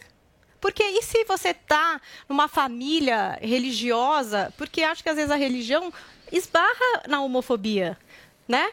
Porque a gente sabe, tem algumas religiões que acreditam que isso não pode ser, que isso é do demônio. Gente, tem, existe, Não. existe. Eu não estou desrespeitando essas pessoas, mas elas existem. E se elas reproduzem isso para um filho, e aí o filho vai na escola, e é isso que ele tem para dizer para um colega?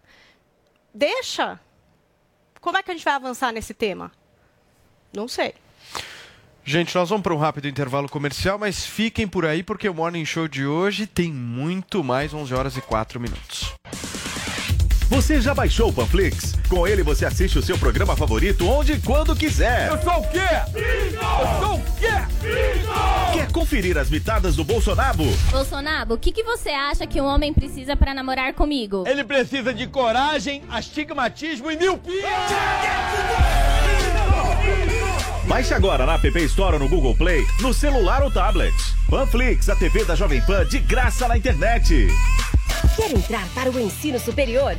Participe do concurso Você na Facul da Uniaselv. A nota da sua redação vale bolsa de estudos. São 10 mil bolsas de até 100% para fazer a sua graduação no EAD Nota Máxima no MEC. O concurso é totalmente online e só de participar você já garante 35% de bolsa.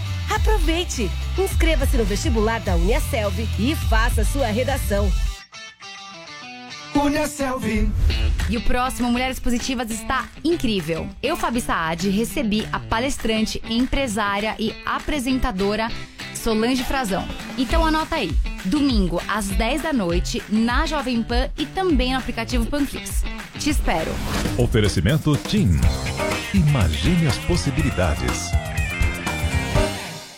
Sete horas em ponto. Repita. Sete horas. O jornal que faz história no Brasil chega agora à sua TV. Jornal da Manhã. De segunda a sexta também no History Channel, das 7 às 9 da manhã. Seara Gourmet apresenta a sua mortadela duplamente defumada. Duplamente defumada. Ela é gourmet em todos os sentidos. Veja, toque,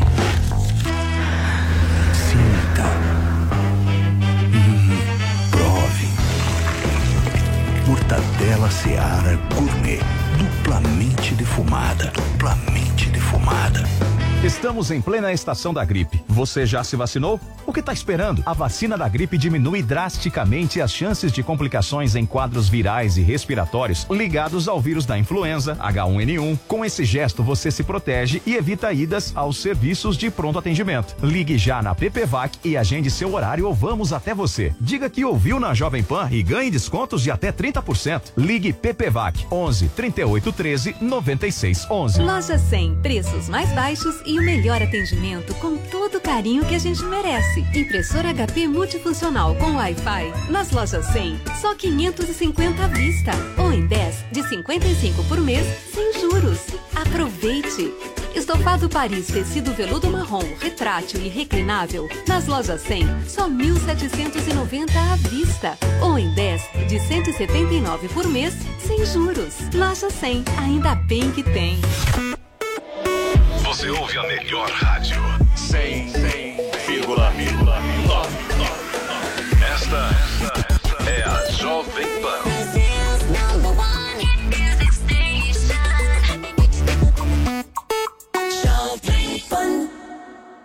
Você quer melhorar seu conhecimento em política? Quer aprimorar seus conceitos sobre liberdade e democracia? O curso Liberdade em Construção foi feito para você. Eu, Paulo Matias, vou te ajudar nessa junto com o Adrilho Jorge. Acesse agora o www.niucursos.com.br, niucursos.com.br e garanta já o seu. O caminho para a construção de uma sociedade livre e democrática passa necessariamente pela informação. Baby, se não quer mais ficar, não insista. Não vê que o nosso amor é capa de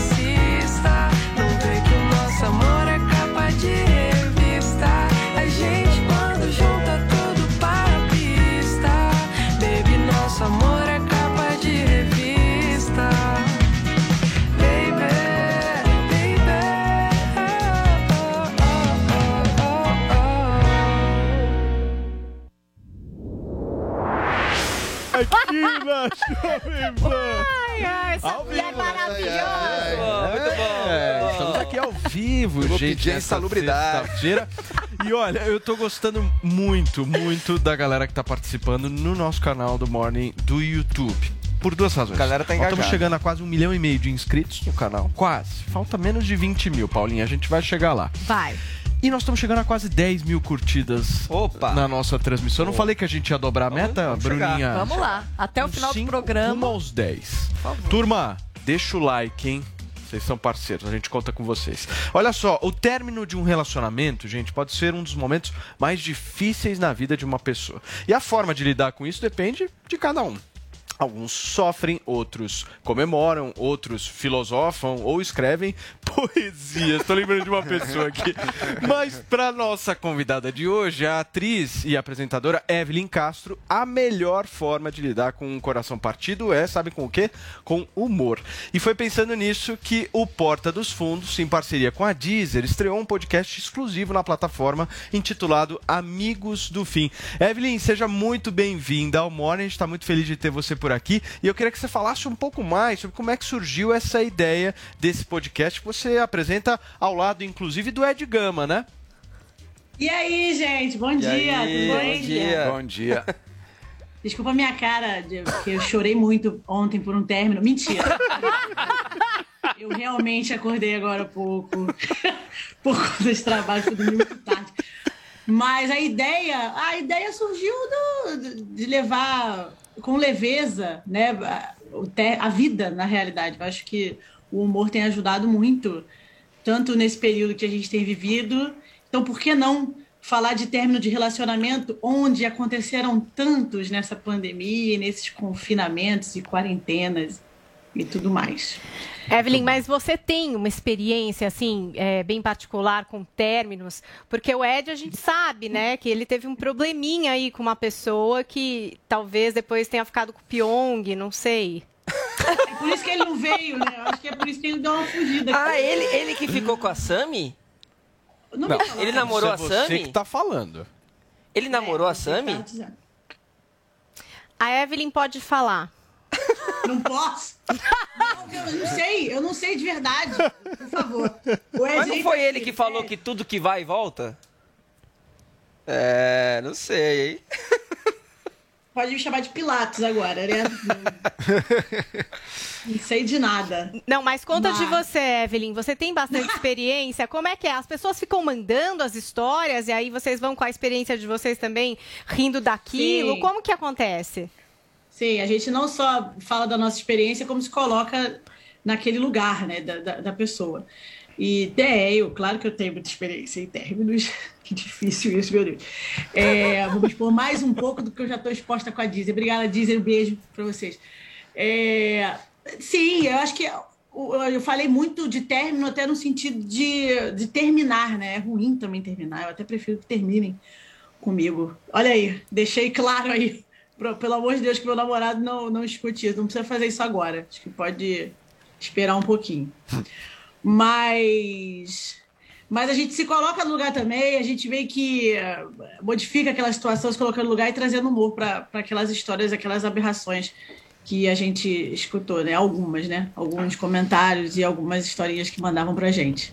Muito bem, Evelyn, quem faz a pergunta agora pra você é Joel Pinheiro da Fonseca, a pessoa desta bancada que mais terminou relacionamentos. Que isso? Sou um cara de poucos términos. Só que terminou ou que terminaram com você? Os dois, já recebi dos dois. Mas, Evelyn, a gente tá vivendo num período, num momento difícil da história, nessa pandemia, tudo isso. E eu acho que tem dois tipos de pessoa aí. Tem os que entraram solteiros na pandemia, como era o meu caso. Conheci alguém, comecei a namorar, agora estamos firme e forte, morando junto até. Mas também tem outro caso. Eu mando um beijo pra Maísa. Mas tem outro- um grande beijo, Maísa, meu amor.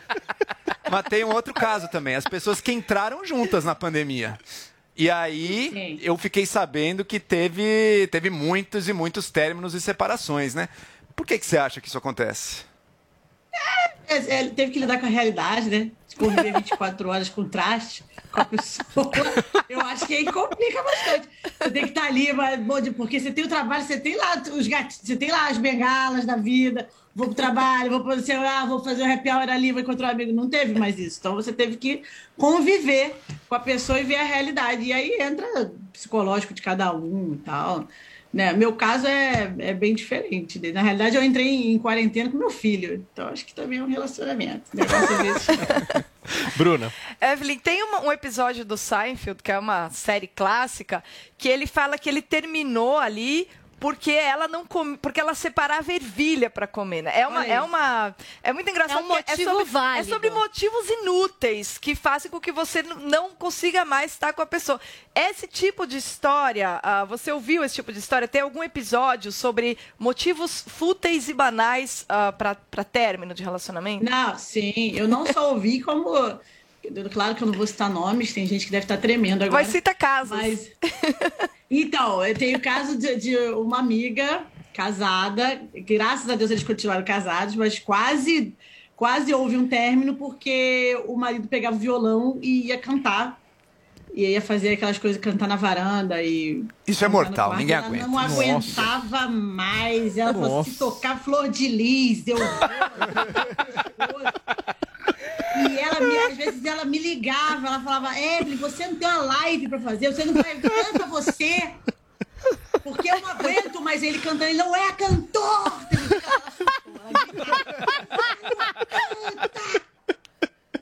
E eu é- é- esse foi, assim, é um ponto marcante da minha quarentena, porque eu passava mal de rir e ela estava falando sério.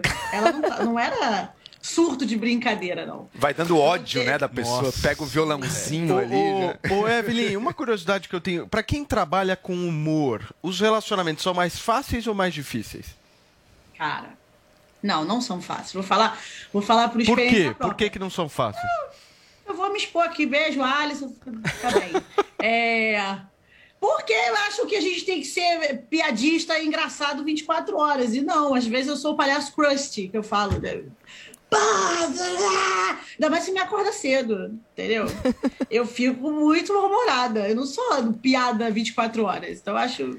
É um pouquinho complicado. Mas ele já tá ciente já da, da, da minha Ele sabe. ranzinzice. Ele já sabe, já. Mas eu acho que é mais nesse sentido. E no sentido de briga também. Eu já, eu já tive momentos de de estar brigando, estar falando sério, e eu faço uma cara ou determinada frase que ele começa a rir, eu falo, eu tô falando sério.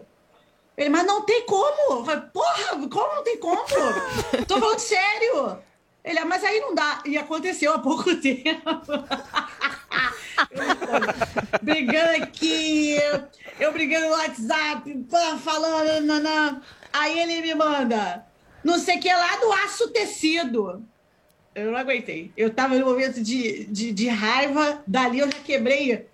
É, só pra entender, o que, que é aço tecido? Eu não queria entender. É um tecido novo? Tá preparando alguma coisa pra mim? Eu comecei a rir, ele começou a rir. Logo depois ele falou: Não, eu tô falando sério. Eu falei: Não, eu também tô falando sério. Isso foi sério, não entendi o que você escreveu.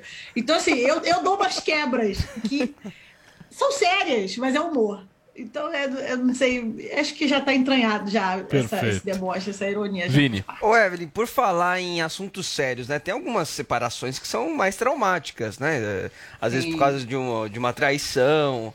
A gente tem visto agora muito a, a- política entrando também nos relacionamentos, né? Muito casal se separando por causa de, de briga política, de discordância, enfim. Dá pra fazer humor com isso também? Vocês estão lidando com isso no podcast? Sim, a gente tem um assunto específico para isso. Se é. Namorei, namoro o Bolsonaro. Namoro. o Bolsonaro. Não, a gente fala e as pessoas relatam o término de- É. relacionado a isso. É, por uma postagem, por achar bacana uma coisa de motocicletas. Então, eu, graças a Deus, não tenho esse problema, não. Que bom. Porque eu acho aí. E tiveram muitos, tá? Muitos términos por conta de, de partido político, por conta disso. Ô, Evelyn, deixa eu te fazer um pedido. Por favor, querida, dá o serviço pra gente desse podcast. Então, como é que a galera acompanha? O seu Instagram também, qual que é? Meu Instagram é Evelyn Castro, Evelyn com Y, Boa. oficial. A galera pode acompanhar semanalmente, sai um episódio novo, já estamos no segundo, com o Bené, que também é do Porta dos Fundos, está maravilhoso. A gente fala de relacionamento aberto, que tem, tem uma história maravilhosa disso. Vai lá. E toda semana tem um novo e a gente sempre está anunciando, eu anuncio no meu, no da Deezer e no do Porta dos Fundos também. Vocês entrevistaram a Gretchen, não? Não entrevistamos a Gretchen, A Gretchen. é uma pena. Seria maravilhoso. Aliás, aí, para uma segunda temporada, eu acho que fica a dica aí da Gretchen. Mas Muito entrevistamos uma galera bem legal, Pepita, muito legal. Entrevistamos gente do Porta, entrevistamos na Bote. A Bote foi. Não, muito Só legal. tem- Tá então, Evelyn, no Deezer, né? Amigos do Fim, No o nome do podcast lá. Amigos Então a galera entra no Deezer e aí tem acesso a esse podcast sensacional. Evelyn Castro participando aqui do nosso Morning Show. Evelyn, muito obrigado mais uma vez pela sua participação e volte Imagina, sempre aqui no Morning. Por favor, obrigada a vocês, viu? Bom dia pra vocês. Valeu. E a galera que quiser seguir a Evelyn, qualquer produção, arroba Evelyn Castro Oficial tá aí na tela. Sigam aqui justamente o Instagram da Evelyn. Valeu, Evelyn. Um beijo pra você. Gente, ainda dá mais tempo, eh, dá tempo aqui de mais uma nota no Morning. O diretor brasileiro Gerald Thomas gravou um vídeo dizendo que está sendo despejado do apartamento onde mora nos Estados Unidos, em Nova York. Paulinho, o que, que aconteceu? A pandemia aconteceu, né, para Gerald Thomas e para tantas Nossa. outras pessoas que eu acho que viviam é, um pouco de juntar gente, né? o Amigo teatro. do Adrilles, viu? Ele é amigo do Adrilles Amigo do mesmo. Era, já foi, não sei se ainda é. Não, né? parece que eles tiveram uma rixa política aí, mas depois se acertaram. Nunca dá pra saber se é amigo do Adrilles. Nunca Não, o saber. considera todo mundo amigo dele. E, além Até quem não é. brigar com todo mundo. Responde os WhatsApps que o ele manda. Até Essa é a pergunta. é. Pra mim, essa é a Até pergunta central. é. Se o Adriles manda um WhatsApp, o cara Com responde. qual frequência ele Mas manda parece as que o, o, o poesias? Gerald Thomas, eu já via o próprio Gerald falando carinhosamente do Ah, Adrilles. então tá. que legal. Então, mas o que acontece é que a pandemia pegou, pra ele começou a ficar muito difícil de conseguir grana, e aí ele entendeu, falou: ah, vou fazer esse vídeo. Fez um vídeo em que ele conta a situação que ele tá passando e pede para que as pessoas ajudem. Vamos conferir o que disse o Gerald Thomas. Eu preciso vender os meus desenhos, minhas pinturas. A situação chegou num ponto crítico que eu não posso mais aguentar. É, eu peço a todo mundo, por favor, não me deem conselhos. Ah, tenta uma galeria, tenta uma exposição. Não. Tentei. Há três anos eu estou tentando. Não, mas é que você é de teatro. Não. As desculpas são incríveis. Eu sou um ilustrador e pintor premiado. Cinco anos de ilustrador, como ilustrador, na página política do New York Times, op-ed page, capa do Atlantic, do Vanity Fair, enfim, mu- muita coisa. Mas agora, eu estou sendo despejado do meu apartamento aqui em Nova York, aos 67 anos tendo construído uma obra que são inclui 84 trabalhos em 16 países, o que so- soma estreia, mais ou menos 4 mil estreias, tendo dirigido os maiores atores do mundo, eh, em e 20 óperas extraordinárias em países europeus. Estou nesse ponto. Tá nesse ponto. Que triste, né? E aí ele até mostrou o livro que tem, enfim, os trabalhos dele, que as pessoas podem comprar e tal. E depois até fui procurar saber quanto que custam esses trabalhos. É que não são muito baratos, gente. São trabalhos que custam ali 2 mil dólares e tal.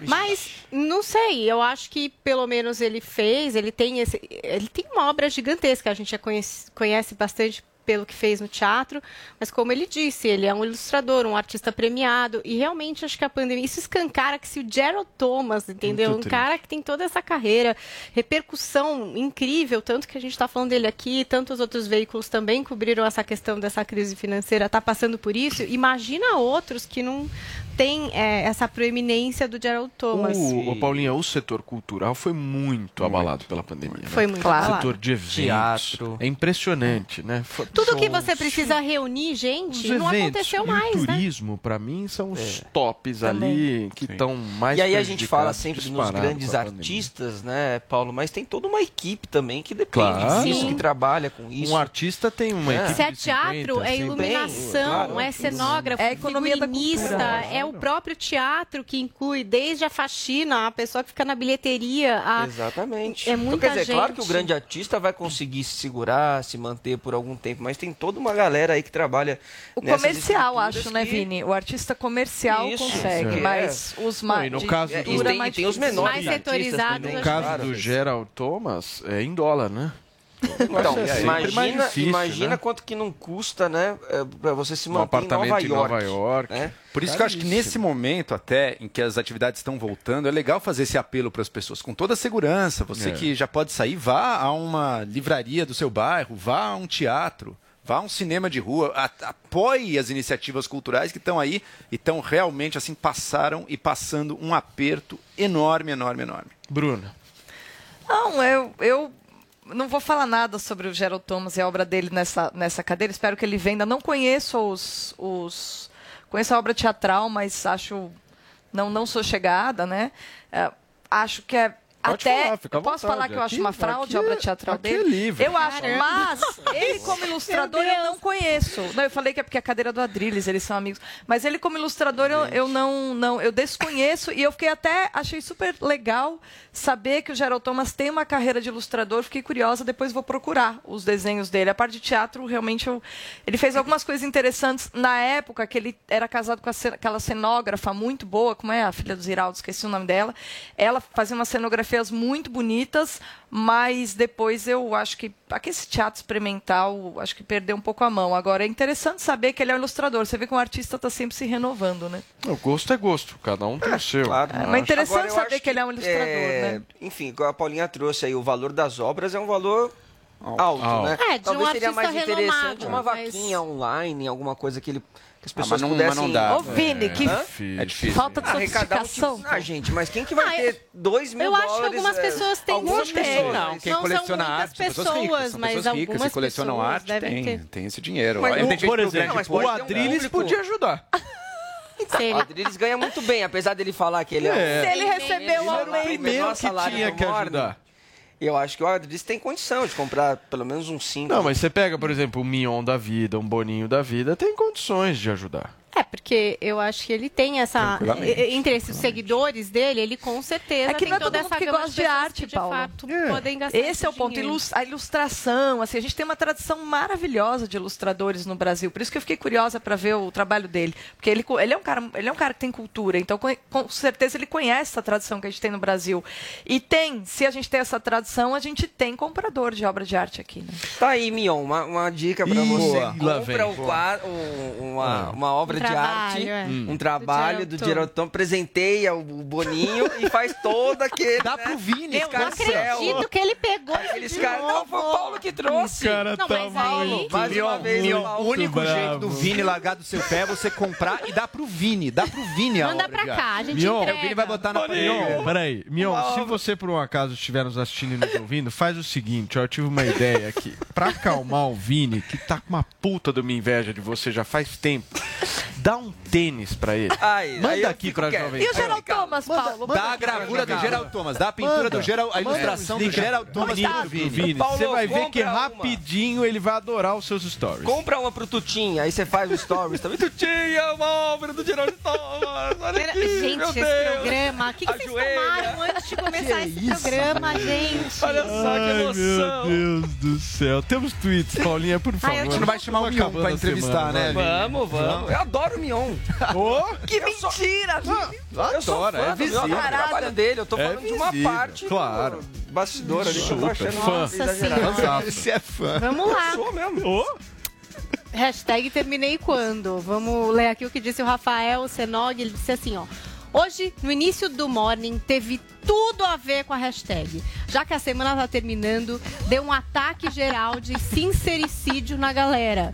Principalmente por Vinícius Moura, Bruna Torlai e José Maria Trindade. Quem perdeu, vale a pena É assistir. Vê lá no YouTube que tem que Boa, ver em Rafael. imagens. E Sayonara Brodel. Hashtag terminei quando? No meu caso, terminei quando ele declarou apoio a Joel. o meu time é Adriles. Comigo não tem meio termo. Se liberte, Sayonara. Se bem. liberte, Sayonara. Aprenda com o seu. Volte pro seu marido e aprenda com ele. muito bem. Caramba. Turma, acabamos a semana. Fechou? Bruninha. Torlai, muito obrigado, meu amor, pela sua participação aqui no Morning. Duas semaninhas com a gente. Aguentou? Volte Firme? sempre. Que- Você falou o quê, Vini? Volte sempre. É só ano que vem que eu Adriles tira férias, você tá entendendo? Será que segunda-feira ela não vai muito estar? claro. Eu não tô entendendo. Eu só acredito Fiquei vendo. muito Só claro. acredito vendo. Só no que vem, cara. Tá bom, tá bom. Gente, Chega, um beijo chega. pra vocês. Muito obrigado pela Obrigado audiência. pela audiência. Semana que vem, segunda-feira, nós estamos de volta aqui. E ó, sai inveja! Morning show. Sai inveja! Obrigado por essa poltrona. Hashtag volta Sai! Vai pra lá! Vou abrir essa meia hora com um somzão. Se liga no Queen.